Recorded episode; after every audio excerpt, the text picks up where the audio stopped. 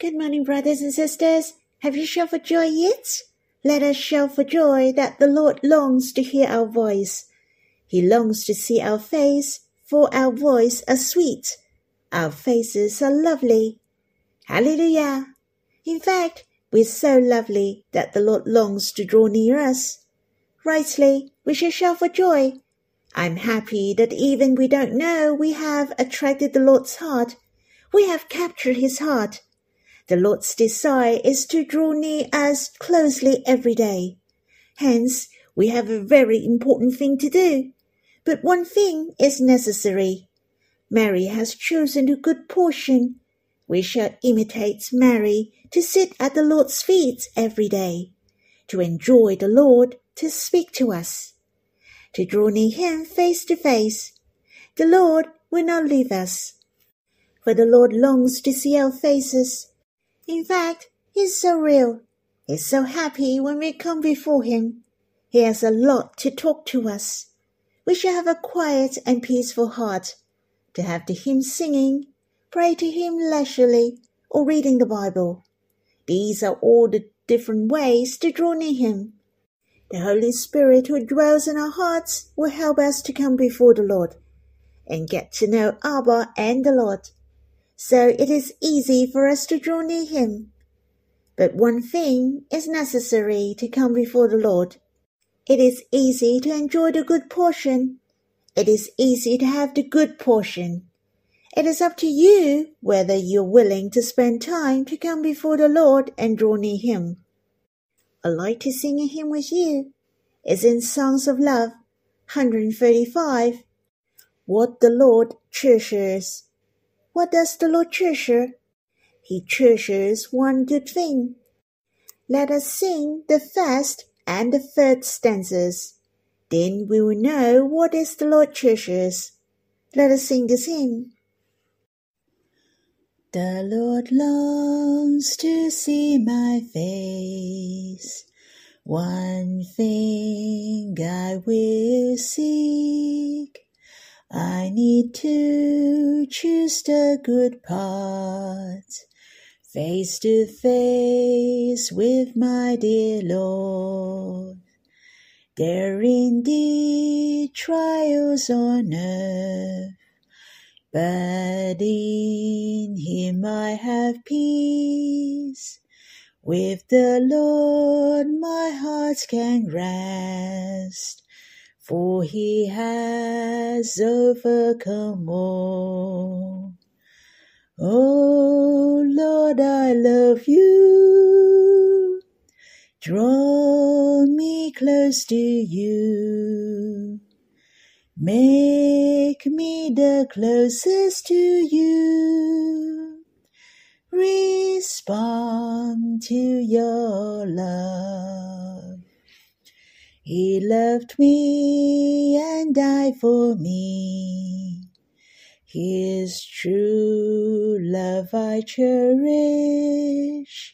For the Lord I'll break my fast offer my perfume for him. He cherishes what Mary did. He missed Bethany. He desires my heart for him, for he yearns for my love most.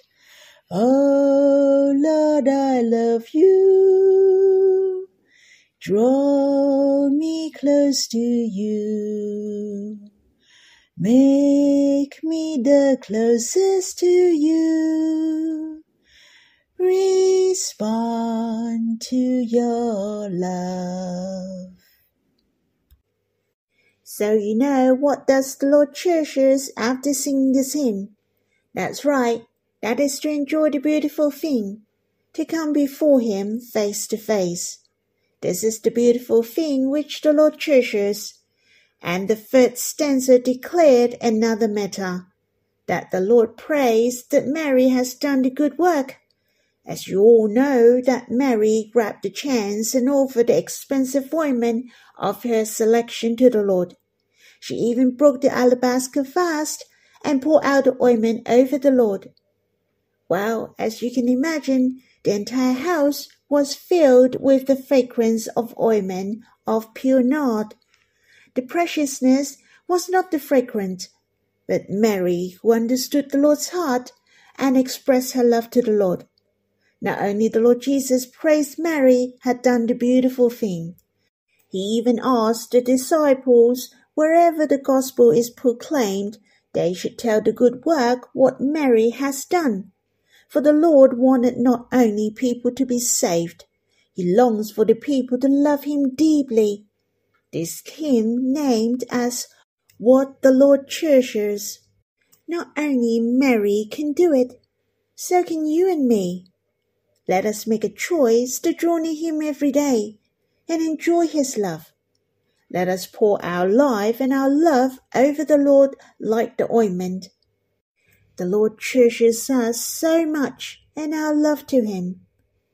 Shall we sing to Him again? And we will worship after singing. The Lord longs to see my face. One thing I will seek. I need to choose the good part, face to face with my dear Lord. There indeed trials on earth, but in Him I have peace. With the Lord my heart can rest, for he has overcome all. Oh Lord, I love you. Draw me close to you.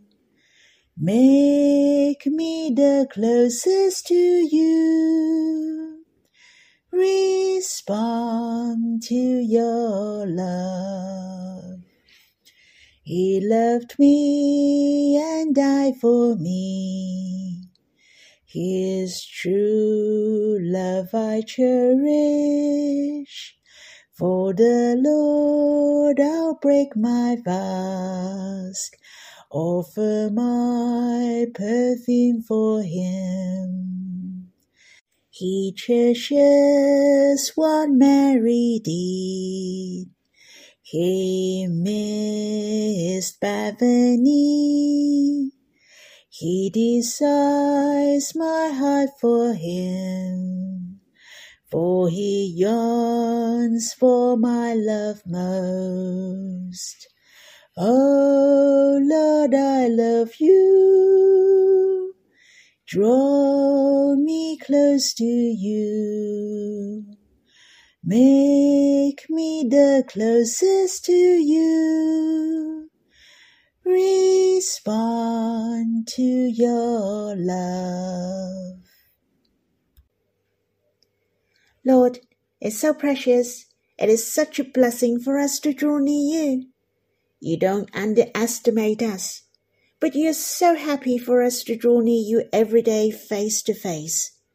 O oh Lord, may you draw us so that our hearts yearn for drawing near you. May you show us your love and your glory. Let us respond to your love deeply. Lord, thank you for saving us from sins. You have set us free. Lord, touch our hearts so that we're willing to repay you with our freedom to love you most. You're worthy for our hearts. Let us break our alabaster vase and pour ourselves over you as drink offering. Lord, may you gain our hearts. Brothers and sisters, you can draw near the Lord in response to Him if you have time, to have some personal time with Him. Let's stop the recording fast and come back when you're done we will read the Bible. May the Lord bless you. Brothers and sisters, we will read in Song of Solomon, chapter 1, verse 10. Shall we read the words first? While the king was on his couch, my nard gave forth its fragrance. We might realize the scenario has changed when we read it. So is the atmosphere. The next few verses are the words of the darling. It was not in his chambers, not in the wilderness, nor the dining area. Most likely is in the palace or at home. It is the new experience for the darling and her beloved wherever they are or in any situation. It is the same for us. We can experience the Lord at different stage in our life and we experience the various kind of richness and love of the Lord. When we review the relationship between the darling and the beloved earlier on, the darling longs for the love of the beloved. She longed to be closer to the beloved. She asked the beloved where she could see her in verse 7. Where you pasture your flock at noon. And the beloved reply her from verse 8 to 11. Firstly, he replied her with his appreciation and compliment, and taught her in the way she should go.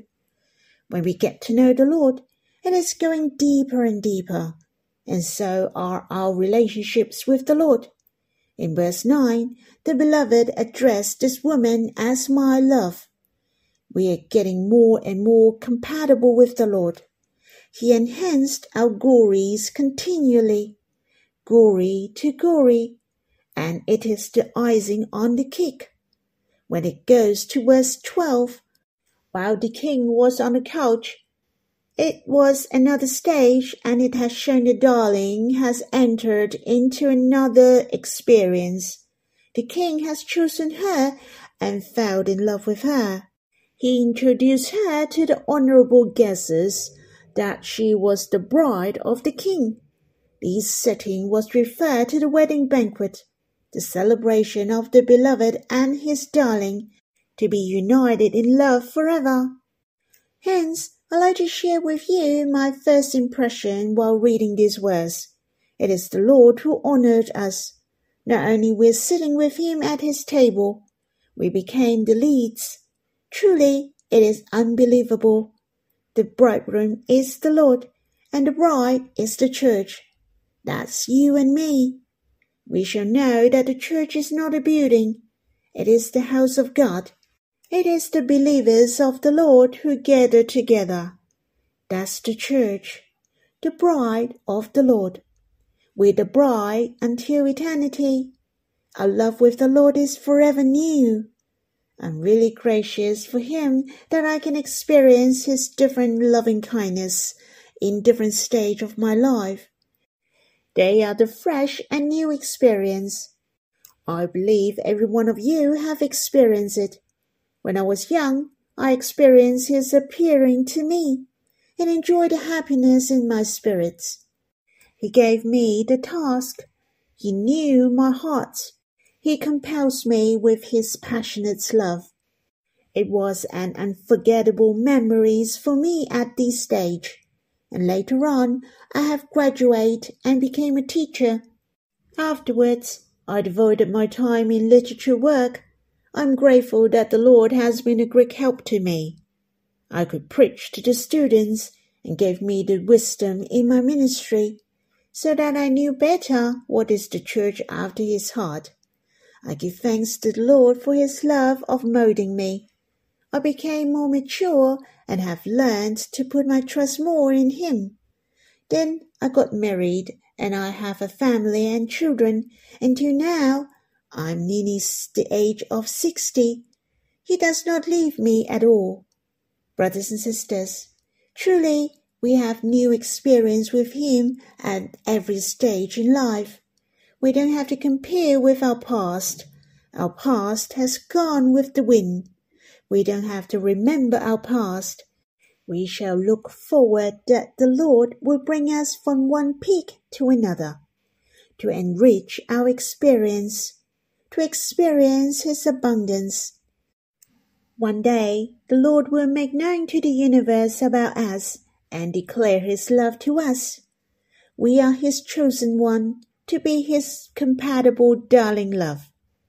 The king was on his couch reminded me the banquet of Solomon, was really a swanky party.